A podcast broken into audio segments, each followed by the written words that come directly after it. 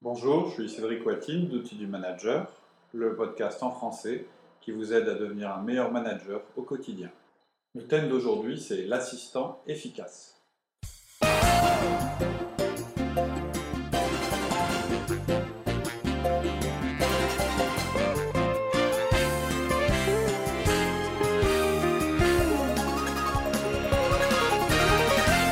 Bonjour Laurie. Bonjour Cédric. Alors aujourd'hui, on va parler de l'assistant ou de l'assistante efficace. Donc tout de avant de démarrer, euh, on va parler indistinctement euh, pendant le podcast d'assistant ou d'assistante. C'est pas qu'on est sexiste. C'est vrai qu'il y a en général une population féminine plus importante, euh, plus développée au niveau des, assistants. Mais voilà, hein, on va essayer de pas trop dire assistante, mais de pas de sexe. Il n'y a pas de sexisme là-dedans. D'accord. Voilà. Mais bon, déjà le sujet c'est un petit peu bizarre quand même. On va parler des assistants, assistantes efficaces. Mhm. Parce qu'aujourd'hui, ben, on n'a plus besoin d'assistantes administratives. Avec les outils, les nouveaux outils, le web, Internet, les outils d'organisation, on a de moins en moins besoin d'assistantes. On essaie de réduire les coûts. Mhm. Donc on n'essaye pas de rajouter des gens en plus. Alors, en fait, c'est souvent des arguments effectivement qu'on entend. Euh, et pourtant, en fait, dire ça, c'est complètement nier le principe de délégation. C'est-à-dire, c'est pas parce que les outils euh, sont. Effectivement, hein, si on n'a pas besoin de quelqu'un dans une organisation, on le garde pas.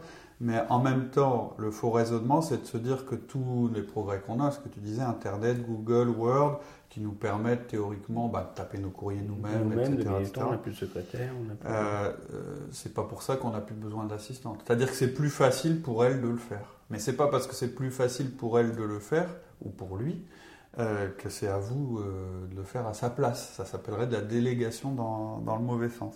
Donc, ça, lui, ça rend peut-être son rôle, euh, je dirais, plus attractif, plus intéressant. Différent. Et ça lui permet à, à elle d'être plus efficiente. On verra pourquoi une assistante, on va plutôt parler d'efficience, et un cadre, on va plus, plutôt parler d'efficacité. Donc, juste pour rappeler un principe, un principe important, toute tâche dans l'organisation qui est faite par une personne très qualifiée, c'est-à-dire avec un coût important, alors qu'elle pourrait être faite par une personne ayant un coût moins important, c'est un dysfonctionnement. C'est-à-dire que si, en général, hein, on gagne, euh, le, cadre euh, gagne plus que son assistante, euh, donc si il fait le travail de son assistante, bah, c'est du travail qui est fait trop cher. Hein, S'il y a 30% ou 20% d'écart entre votre salaire et le salaire de votre assistante et que vous faites son boulot, bah, vous rajoutez 20 ou 30% comme coût au boulot que vous êtes en train de faire. Alors je sais que ça va peut-être être un petit peu choquant d'entendre ça. Je suis pas en train de dire qu'un assistant euh, a moins de valeur qu'un cadre, euh, mais je dis simplement que si vous faites le boulot de votre assistant, vous, êtes en train de fuir vos responsabilités. Alors on se moque un petit peu quelquefois des, des cadres un peu plus âgés euh, qui font, qui lisent pas leurs mails eux-mêmes, qui se les font imprimer par leur assistante, qui n'utilisent pas Excel. Euh, et souvent, ça fait rire tout le monde. en plus, bon, la raison qu'il donne en général, c'est que moi, l'informatique, j'y comprends rien. Euh, c'est pas à mon âge que je vais m'y mettre. Et en fait, c'est pas forcément choquant parce que quand euh, il sous-traite toutes ces choses-là, eh ben, il peut se concentrer sur ce qu'il doit faire en priorité. Il fait son vrai boulot. Et le vrai boulot d'un cadre, c'est de penser, de décider, de communiquer, de manager. Donc, c'est pas parce que quelque chose est facile à faire que c'est à vous de le faire. Ça, c'est pour répondre au raisonnement aux deux limites que tu citais, c'est-à-dire tu disais, bah, d'une part, euh, on a plein d'outils maintenant qui nous permettent de le faire nous-mêmes, oui, bah, c'est pas une raison de le faire nous-mêmes. Et deuxièmement, il faut gagner sur les coûts, etc. Bah, c'est pas en, en, donnant au cadre euh, le travail des assistantes qu'on va gagner sur les coûts, au contraire. D'accord. Alors évidemment, si le cadre euh, a le temps de faire un travail d'assistant, Là, ça pose d'autres questions sur le, niveau du cadre. Puis sur les priorités voilà. qui s'est mise. Tout à fait. Est-ce qu'il y a d'autres raisons qui empêcheraient d'avoir un assistant ouais, par rapport à celles qu'on vient déjà de voir?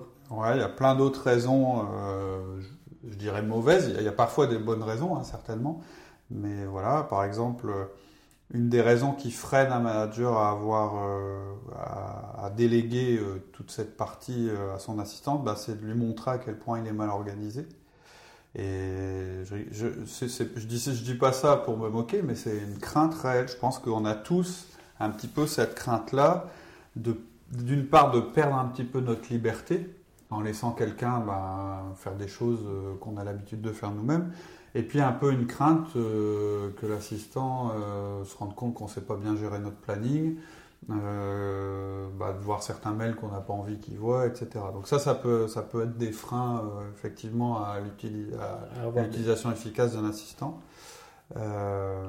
C'est pas forcément qu'on a peur que ça marche pas, mais c'est quelquefois qu'on a peur que notre assistant découvre des choses sur nous. Même pas. Mais la raison principale, voilà, c'est plus la, quoi La raison principale, bah, c'est celle dont on a déjà parlé, c'est que personne nous a appris à déléguer. Or, à l'instant, c'est vraiment le, la vraiment de la délégation pure. Et puis, on nous a jamais non plus donné le mode d'emploi d'une assistante. C'est-à-dire, euh, les personnes dans les écoles m'ont jamais appris à manager une assistante, savoir ce qu'elle devait faire, pas faire, comment je devais lui expliquer, etc. Donc en fait, le podcast, il a deux buts.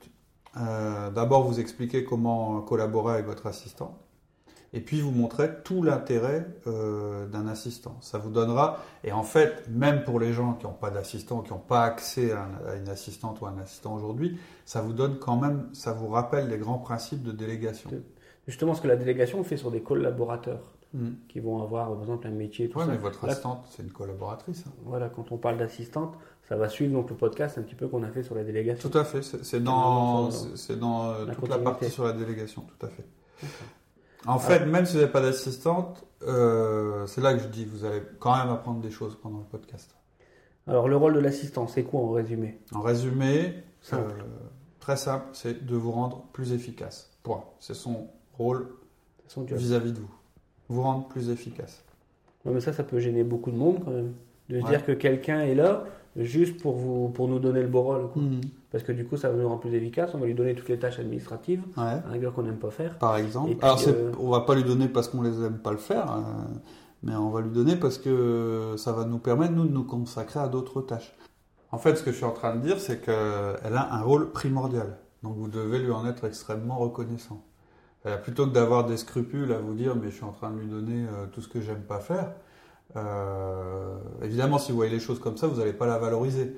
Par contre, si grâce à elle, vous pouvez consacrer plus de temps sur vos tâches prioritaires, elle a un vrai rôle, son rôle est aussi important que le vôtre, puisqu'elle vous permet justement de vraiment jouer votre rôle. On va essayer d'avoir une notion de valeur ajoutée sur la tâche à la rigueur. Tout à fait. Par rapport au coût de ce qu'on Sa valeur ajoutée, voilà, c'est de vous permettre vous, de vous consacrer aux tâches essentielles. D'accord. Et c'est sa tâche essentielle à elle. Alors j'imagine qu'il y a un plan pour pouvoir euh, suivre ça. Ouais. On les outils du manager, généralement on a un petit plan qui se... Ouais, alors on va d'abord euh, voir... Euh, ça va se dérouler en 1, 2, 3, 4 grandes parties, on va dire. Plus une cinquième. première partie, le rôle du manager. Deuxième partie, le rôle de l'assistante. Troisième partie, le plus gros obstacle, on en a parlé, c'est le manque de délégation. Quatrième partie, on va avoir les quatre tâches principales euh, de l'assistante, qui sont manager l'agenda du manager, manager son bureau, manager ses relations et manager son administratif. Et la cinquième partie euh, bonus, où on sera peut-être, on rentrera un petit peu plus dans le détail, ça sera euh, comment déléguer ses mails à son assistante. Ah Parce qu'on va aller jusque-là. Et eh oui. Alors, le premier point, le rôle du manager. Donc, la fonction du manager, c'est simple. Sa fonction, c'est d'être. Ce qu'il doit rechercher en permanence, c'est être efficace. C'est-à-dire faire les bonnes choses. On l'a déjà dit, vaut mieux faire les bonnes choses que faire les choses bien. Hein, parce qu'il ne faut pas se tromper. On parle en fait de priorité quand on parle de ça. Donc, une de vos priorités, ça va être de, de faire ce qu'il faut pour avoir une très bonne relation avec votre assistante et lui, et lui permettre de vous assister pour pouvoir vous consacrer aux choses les plus importantes. Donc tout son rôle, on disait, ça va être de vous rendre plus efficace.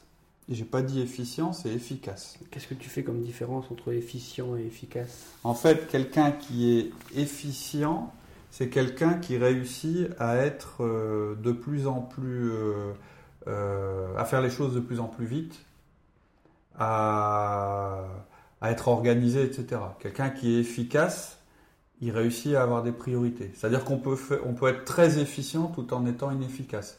Par exemple, bah, je suis très efficient, je fais mes notes de frais euh, à toute vitesse. Je suis super fort, je fais mes notes très très euh, très très vite. Et je suis pas efficace parce qu'en fait, mes notes de frais, c'est pas mon job, quoi. C'est ça la différence entre les deux. Mais on va y revenir, je pense, euh, Tout à un, un peu plus, un peu plus loin. Donc, la première chose que vous allez devoir faire, c'est vous poser euh, cette question quel est mon rôle dans cette, or- dans cette organisation? C'est quoi mon rôle principal? Sur quoi est-ce que je vais être jugé par ma direction? Ce qu'on sait, sait déjà, pardon, c'est que les trois tâches universelles et primaires pour un cadre, euh, c'est penser, décider et communiquer. Ça, c'est vrai pour n'importe quel cadre. Ouais, ok, penser, décider, communiquer, mais euh, moi j'ai un métier aussi. Ah oui. J'ai d'autres choses à faire. Mhm. C'est-à-dire que J'ai pas que mon temps à passer à ça, quoi. Ouais, alors, euh, ouais, c'est, on est à la fois en général, et ça c'est pareil pour tout le monde, on est manager et opérationnel. Ou plutôt, j'ai un métier, puis en plus je dois faire du management. Et souvent, ce qu'on appelle notre métier, c'est, euh, euh, bah, par exemple, pour toi, pour contrôler les, les bons de livraison, euh, euh, Faut s'occuper que- rappeler les clients euh, quand Rappeler il les y a un problème logistique, les etc. incidents, Voilà. euh, Et- rappeler les fournisseurs, aller faire les visites. Tout euh, à fait. Et en général, voilà. voilà, on a une notion où on dit bah ça c'est mon métier. Bon puis en plus il faut que je manage. Or, euh, heureusement ou malheureusement, c'est comme vous voulez, euh, le management fait partie de votre poste. C'est-à-dire euh, euh, si vous faites pas votre métier de manager, donc communiquer, décider, penser et manager, bah vous n'êtes pas un manager. C'est dommage et vous resterez un contributeur individuel. C'est-à-dire contributeur individuel, en fait, c'est effectivement toutes ces actions qu'on fait et qui font partie de l'opéra- de l'opérationnel. Et ce sera dommage pour vous si vous vous consacrez qu'à ça, parce que c'est-à-dire que vous ne pourrez pas déléguer et vous ne pourrez pas faire euh, évoluer vos collaborateurs. C'est-à-dire que vous ne jouerez pas le rôle qu'on attend de vous. On peut faire un test, que je ne vous conseille pas, mais on peut faire un test. Vous arrêtez toutes vos tâches de manager, vous gardez que le reste, puis vous regardez ce qui va arriver à votre pays. en général, je pense qu'au bout d'un moment, euh, ça ne va, pas- ça va pas fonctionner. Votre équipe va, va partir dans tous les sens. Et puis un jour, on vous reprochera bah, de pas. de Et pas là, on va devenir inefficace. Enfin, L'équipe voilà. va devenir inefficace. Tout à fait. Donc vous, être, c'est pour ça tout à l'heure que je disais, être efficace, ça fait vraiment partie de- du métier de, de manager. C'est-à-dire être efficace, hein, vous devez, ça veut dire faire des choix et déléguer des choses. Par rapport à des priorités. Voilà. Par contre, il y a des choses que vous ne pouvez pas déléguer. On en a parlé euh, quand on a fait Le le podcast podcast, de sur, la, délégation. sur la délégation. Vous ne pouvez pas déléguer toutes les tâches qui ont trait à votre métier de manager. Vous ne pouvez pas dire à quelqu'un, bah, je suis le manager de ces gens-là, mais c'est toi qui vas t'en occuper. Tu, tu fais mes 1 à 1. Ouais, les un à un, ça se délègue pas. Avec vos collaborateurs, hein, j'entends. Donc celles-là, vous pouvez pas les déléguer. Et celles, celles qui sont vos priorités vis-à-vis de votre direction, et là, bon, bah, ça c'est à chacun de, les connaître. Et, en, fait, et enfin, celles qui font partie de votre expertise, lorsque vous avez une expertise qui est irremplaçable. Je sais pas si vous êtes ingénieur et qu'on a absolument besoin, ou, ou pour prendre peut-être un parallèle avec l'hôpital, je veux dire, le chirurgien, le chirurgien il délègue pas l'opération qu'il doit faire. Il a peut-être des choses qu'il peut déléguer à ses assistantes ou à ses aides qu'il a autour de lui, mais l'opération en elle-même, c'est lui qui doit la faire. Ça, fait partie de son expertise. Bon, tout ça, on en a parlé, euh, on en a parlé de, on en a déjà parlé hein, de la délégation, etc. Délé- Il y a un podcast qui est prévu aussi sur la, la manière d'organiser son temps en fonction de ses priorités. On, on rentrera aussi dans le détail à ce moment-là. détails-là, ok. Donc ça c'est voilà pour Le le, rôle- le rôle du manager, c'est ça. hein, on l'a défini. Le manager, son rôle, bah, c'est d'être le plus efficace pour pouvoir mener euh, de front trois types de, de tâches. Son rôle de manager, manager, c'est-à-dire ce que je disais, penser, décider, communiquer. Ensuite, les priorités qui ont été définies par sa direction. Alors, Ok, de se remettre dessus sur la priorité, bien choisir. Tout à On fait. équipe dessus. Et puis, euh, ce qui fait partie de son expertise et qui n'est pas remplaçable. Voilà. Donc alors maintenant, le rôle de l'assistante alors Alors l'assistante, là où on a demandé au manager d'être euh, efficace en choisissant ses priorités, ça va être d'être efficiente. C'est-à-dire, en fait, efficace en résumé, hein, ça veut dire efficace, ça veut dire j'obtiens des résultats parce que je gère mon temps et mes priorités. Et efficient, ça veut dire je travaille vite et bien parce que je suis bien organisé. C'est-à-dire D'accord. une assistante doit être organisée, elle doit savoir travailler vite sans erreur, et là elle sera efficiente pour les tâches que vous allez lui confier. Si vous, vous êtes euh, organisé, que vous travaillez vite et bien, mais que vous ne faites pas les bons choix, vous n'allez pas être efficace. C'est-à-dire ce, ce sur quoi vous allez travailler, vous allez le faire très bien, sauf que ce ne sera pas euh, les choses auxquelles on, s'attend de votre part. C'est une des grandes distinctions en fait entre un contributeur individuel et un manager. Entre efficace et efficient. Par exemple, quelqu'un qui fait du code, qui fait des lignes de code, qui construit des programmes, etc., on s'attend à ce qu'il soit efficient. C'est-à-dire qu'il rende des, qui travaille vite sur ses programmes, qui soit organisé pour que ça se passe bien, qui, qui réussisse à tenir ses deadlines, etc. Le jour où il va passer à un poste et puis il va devenir responsable d'une équipe, on va s'attendre à ce qu'il soit efficace. C'est plus sa compétence sur le code seulement qui va, qui va compter, ça va être sa gestion des priorités, euh, le fait qu'il ne se perde pas dans des choses qui ne le concernent pas, le fait qu'il sache déléguer euh, et qu'il ne reprenne pas du boulot euh, aux personnes à qui il a délégué, etc. etc. D'accord. Et le plus grand obstacle qu'on peut rencontrer? Bah, C'est la difficulté à déléguer, c'est ce qu'on a, ce qu'on a dit tout à l'heure, c'est-à-dire la difficulté à donner à quelqu'un d'autre des choses non essentielles. Souvent, il y a des choses qu'on adore faire. Par exemple, moi, je connais des gens qui euh, veulent absolument choisir leur place dans l'avion. J'en connais d'autres qui veulent euh, feuilleter toutes les factures. C'est-à-dire, ils pensent que s'ils ne contrôlent pas les factures, il va, y avoir une catastrophe. Ou simplement parce qu'ils aiment faire ça. Lire ses petits mails soi-même, plutôt que euh, les lire après que quelqu'un d'autre les ait sélectionnés.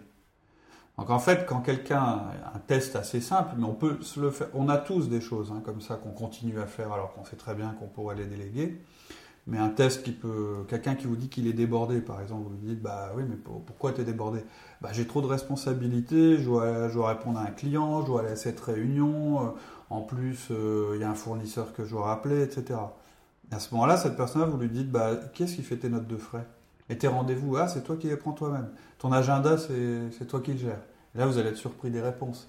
C'est-à-dire qu'en fait, là où il trouve qu'il a trop de responsabilités, c'est peut-être qu'en réalité, il n'a pas su assez déléguer certaines choses. Il n'a pas su également mettre sa priorité dessus, euh, qui l'aurait aidé à déléguer. Tout à fait. Chaque fois que vous avez un doute sur le fait, euh, quand vous ne savez pas trop, c'est-à-dire euh, ce truc-là, est-ce que c'est moi qui dois le faire ou est-ce que je peux le déléguer à mon assistant Déléguez-le. Tout de suite. Si vous avez un doute, en général, c'est que vous pouvez le déléguer. Ok. Voilà, je pense que déjà, voilà, c'est sur les grands principes. On peut peut-être euh, s'arrêter là pour, euh, pour, pour, cette semaine. Et la semaine prochaine, on verra les quatre tâches principales de l'assistante. Donc, je vais quand même les lister. Les lister. Hein. ces quatre tâches principales, ça va être gérer l'agenda du manager, gérer son bureau, gérer ses relations et gérer l'administratif du manager. Donc, gérer l'agenda du manager, ça va être... Euh, un des grands principes, c'est qu'elle soit capable, en regardant votre agenda, de dire si vous vous consacrez à l'essentiel. Alors un jugement à porter là-dessus. Donc ça va être impératif que vous, lui, que, que, vous, vous ayez compris ce qui était essentiel dans votre, euh, dans votre vie de cadre et que vous lui ayez expliqué. Donc ça va vouloir dire, vous, d'apprendre à voir ce qui est essentiel et ensuite de pouvoir lui expliquer. Déjà, de devoir lui expliquer, ça va vous aider à le faire. Exactement, à structurer. Gérer le bureau du manager, bah, en général, euh, on connaît tous des gens qui ont des bureaux euh, horribles où on ne s'y retrouve pas, et parce qu'ils veulent tout avoir sur la main, sous la main, pardon. On va vous demander de faire quelque chose, alors on verra la semaine prochaine, mais d'assez incroyable, qui va être peut-être être difficile à faire.